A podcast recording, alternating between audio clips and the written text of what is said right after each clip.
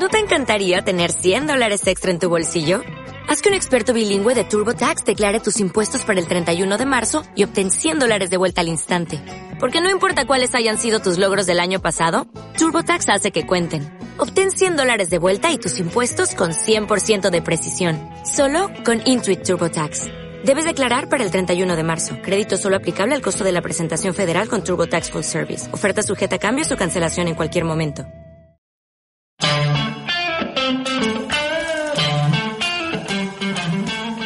Días y bienvenidos a Iceberg de Valor, el podcast de inversión basado en el Value Investing.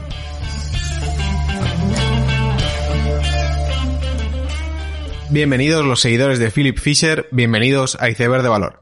Esta primera semana de diciembre arrancaba con la noticia de que S&P Global acordaba adquirir IHS Market. Hablamos de una transacción de 44.000 millones de dólares, la cual la convertía en una de las transacciones más grandes del año, que se ha pagado con acciones de S&P Global, algo pues, que quizás eh, no ha hecho tanta gracia a los accionistas de la compañía. Se trata de una transacción valorada en 28,2 veces EBITDA y 19,6 veces después de sinergias que lo convertiría en unos términos más atractivos para una compañía de datos e información como es IHS. Hay gran solape entre las dos empresas, no en la parte de rating de crédito, pero sí en la parte de servicios de información, donde pues, S&P pretende conseguir presencia en segmentos donde ahora no está, y además con esto aumentar la parte recurrente de sus ventas. Esto es algo que el mercado pues, suele premiar en las valoraciones, pero la verdad es que no tiene por qué ser algo bueno. Puede ocurrir que la parte transaccional de una empresa sea de más calidad aunque no sea recurrente. El dilema con esta adquisición va pues en este sentido, más teniendo en cuenta que ha sido pagado con acciones de S&P, por lo que uno se debe preguntar si la incorporación de IHS realmente mejora el mix de ventas de S&P más allá de si hay más o menos parte recurrente en ese mix. En principio parece que la directiva lo ha visto claro y también hay que decir a favor de la adquisición que siempre se habla muy bien del management de IHS Market y esto unido a la propia naturaleza de estos negocios, que no tienen ni costes incrementales por mercancía vendida, ni requerimientos adicionales de capital por mercancía incremental vendida, pues esto lo que siempre da lugar es a consolidar costes y poder distribuir estos sobre una base mayor de ventas.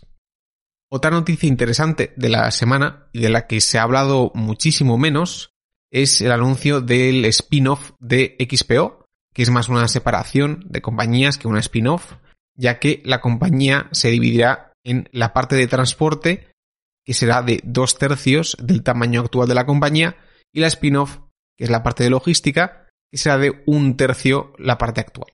Para los que nos gustan este tipo de transacciones, también han hecho una cosa adicional que no ayuda mucho, que es un reparto bastante equitativo de la caja y de la deuda, de modo que la spin-off se queda con un tercio de la deuda y la mitad de la caja, y la matriz con dos tercios de la deuda y la mitad de la caja. Como siempre, lo interesante de una spin-off siempre es la asimetría entre la pareja de empresas, a poder ser en todos los aspectos, ya sea en naturaleza del negocio, perfil de crecimiento o estructura de capital.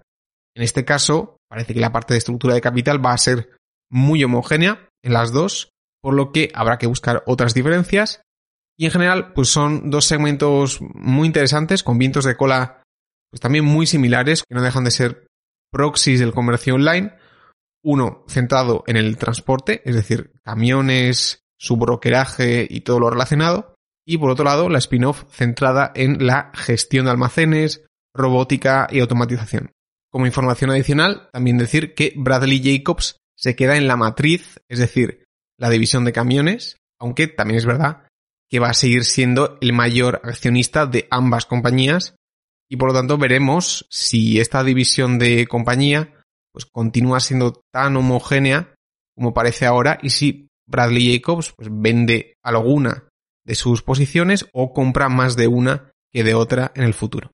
La tercera transacción remarcable de la semana ha sido la compra del 37% restante de FanDuel por parte de Flutter, quizás más conocida como Betfair para el público español, obteniendo así el 95% de la propiedad de esta subsidiaria. Esta adquisición del 37% ha sido valorada en 4,2 millones de dólares, pagado con caja y acciones, y echando unos cálculos vemos que quedaría a unas 13 veces ventas de 2020, pero creo que van a tardar poco en que esa cifra parezca barata, ya que no hay que olvidar que FanDuel sigue siendo la líder en apuestas deportivas en Estados Unidos, incluso superando a DraftKings, que salió a cotizar y se está llevando todos los focos. Y esto lo está consiguiendo FanDuel con un crecimiento del 70%, incluso en el 2020, un año afectado de pleno por la pandemia y el parón en acontecimientos deportivos. Al hablar de este movimiento, quería hacer un repaso de todas las transacciones que ha hecho Flutter en los últimos dos años. Que siendo un operador de apuestas, pues un actor con peores economics que otros participantes de la cadena de valor, creo que ha sido de largo el mejor jugador de esta partida de ajedrez, que no es otra que la legalización de las apuestas deportivas en Estados Unidos. Y digo que ha sido el mejor jugador porque realmente su partida no era fácil. Repasemos los acontecimientos. Mayo de 2018 se deroga el PASPA en Estados Unidos, abriendo la puerta a la legalización de apuestas deportivas en todos los estados americanos. Bueno, pues a la semana de ocurrir esto, sí, una semana, Flutter fusiona su filial americana con FanDuel. La filial americana tenía unas ventas de unos 160 millones y que me imagino que vendría de Nevada. Y FanDuel tenía unas ventas de 120 millones del Fantasy y así quedándose Flutter con el 60% de la entidad resultante. Y esta es una jugada maestra. Pasa una semana desde la aprobación de las apuestas y va y te fusionas con el activo más preciado en todo Estados Unidos. A una valoración proporcional a ventas cuando realmente FanDuel era órdenes de magnitud más valiosa, un activo único después de todo, que la filial americana de Flutter. A medida que pasa el tiempo, además, FanDuel, que había sido históricamente la segunda jugadora después de DraftKings, se convierte en la líder de apuestas en Estados Unidos, lo cual habla muy bien de Flutter como operador. En paralelo, en estos años, Flutter se fusiona con Stars Group, que en el momento parecía un movimiento arriesgado, mientras que el tiempo pues, les ha dado la razón. Y finalmente ahora compran una parte mayor de FanDuel gracias a los acuerdos de puts y calls que consiguieron en 2018. Básicamente lo que quiero decir con esto es que el 1 de mayo de 2018 Flutter no era nadie en Estados Unidos y con una serie de movimientos que no eran del todo evidentes, pues han conseguido convertirse en la empresa líder en apuestas deportivas en Estados Unidos. En el apartado de nuevas salidas a bolsa, pues seguimos teniendo muchos nuevos documentos en un mercado que está pues, muy receptivo a ello, pero quizás la nueva compañía que más me llama la atención es C3.ai. C3 es una compañía de inteligencia artificial multisector que consigue crear modelos de inteligencia artificial para pues, hacer eficientes a grandes empresas. Esto significa que aplican sus desarrollos para mejorar el mantenimiento predictivo de pozos de petróleo, mejorar la producción de equipamiento médico o aumentar las compraventas de los algoritmos de bolsa. Ellos mismos hablan de que no tienen competencia y que cualquier nuevo competidor necesitaría 10 años para llegar a su nivel. Todo eso unido pues, a una directiva de inicios en Oracle y el CEO de uno de los software de CRM más exitosos del mundo, pues todo esto creo que va a hacer de C3AI un absoluto monstruo. Y con esto la pequeña apuesta que lanzo a los oyentes es que C3AI en su primera semana de cotización, yo digo que va a superar una valoración de 100 veces ventas o 16.000 millones de capitalización. La narrativa es difícilmente superable.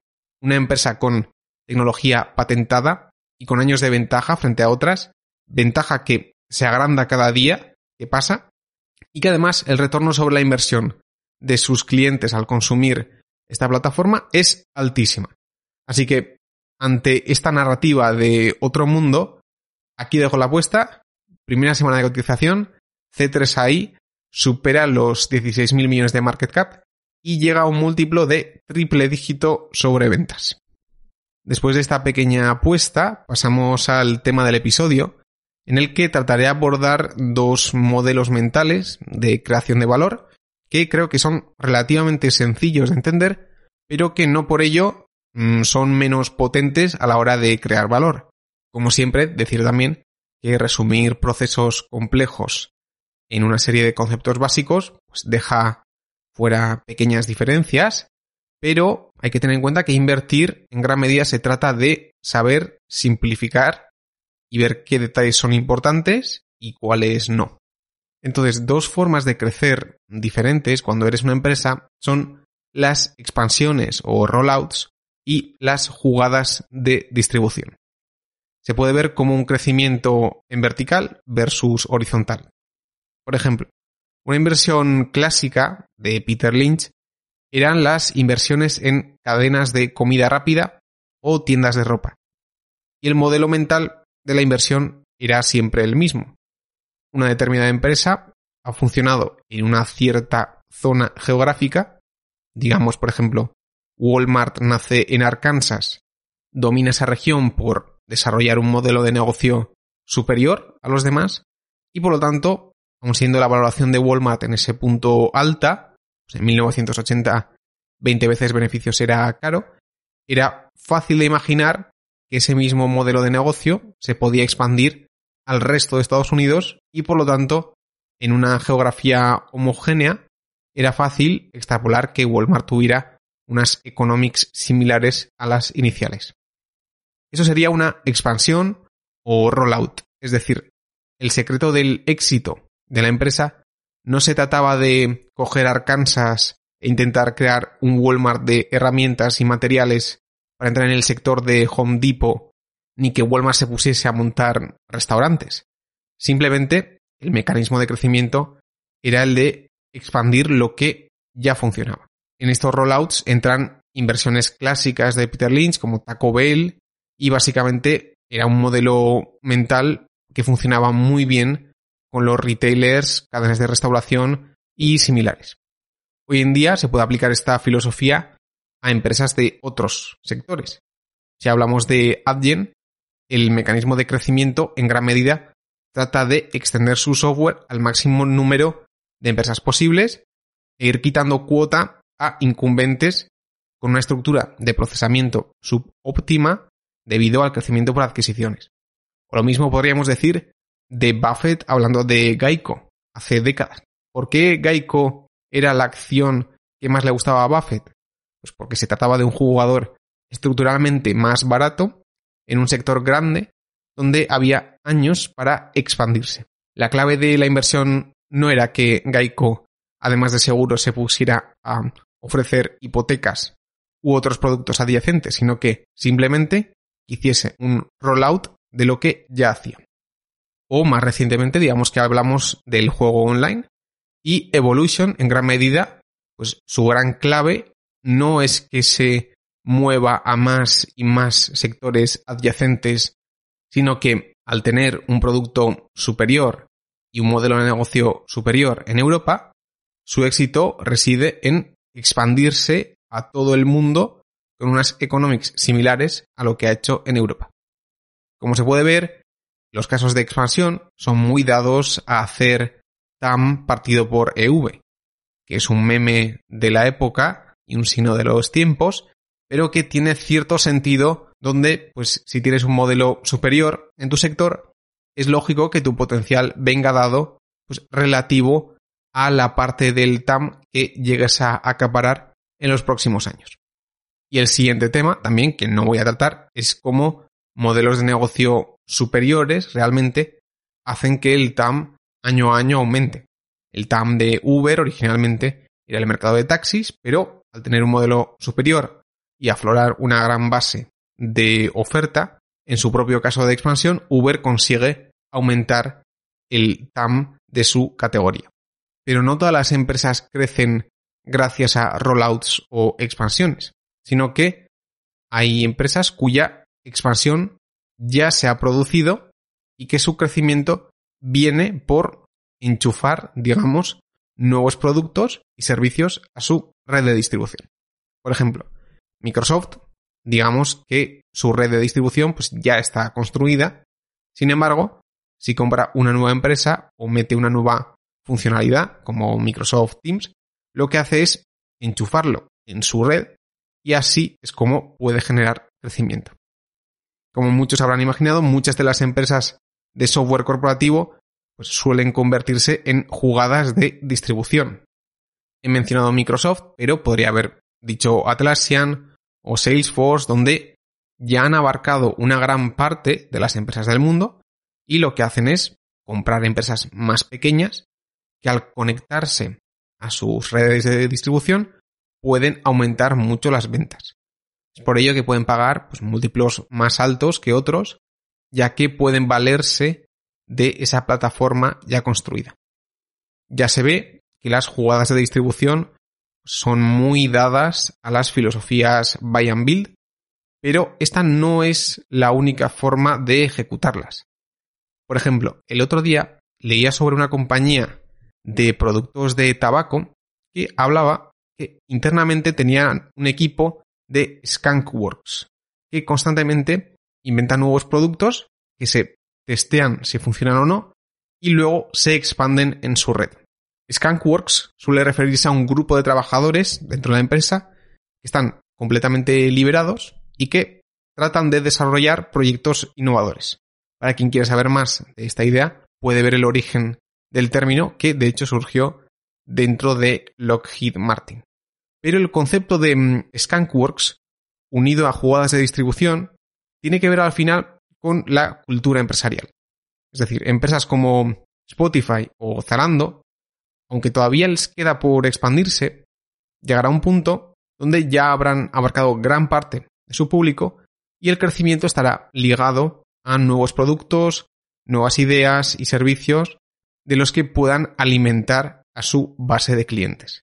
Ya sea pues, publicidad programática, merchandising, donaciones o entradas de conciertos en Spotify, o fulfillment, anuncios internos o gestión de stock en Zalando. Por lo tanto, no todo son adquisiciones en las jugadas de distribución, ya que una cultura dinámica pues, también funciona. Y como se puede ver en la explicación de los dos conceptos, muchas de las grandes empresas de hoy pues, han sabido pivotar de un modo de crecer al otro.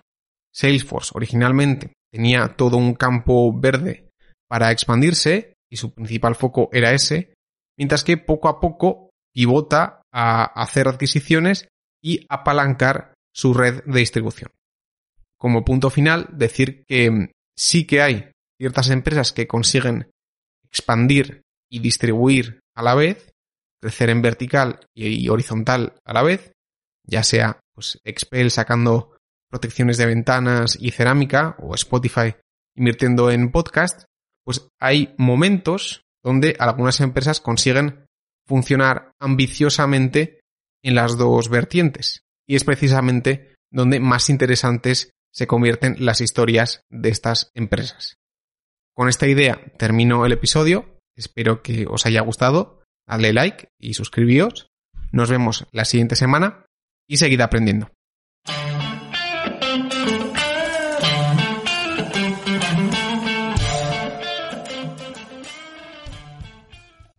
As a new Western Union customer, you can enjoy a $0 transfer fee on your first international online money transfer. Send money to your family and friends back home the fast, easy, and reliable way. Visit westernunion.com or download our app today to get started, and your first transfer fee is on us. FX gains apply, not available for credit cards and transfers to Cuba. Services offered by Western Union Financial Services Inc. and MLS 906983 or Western Union International Services LLC and MLS 906985.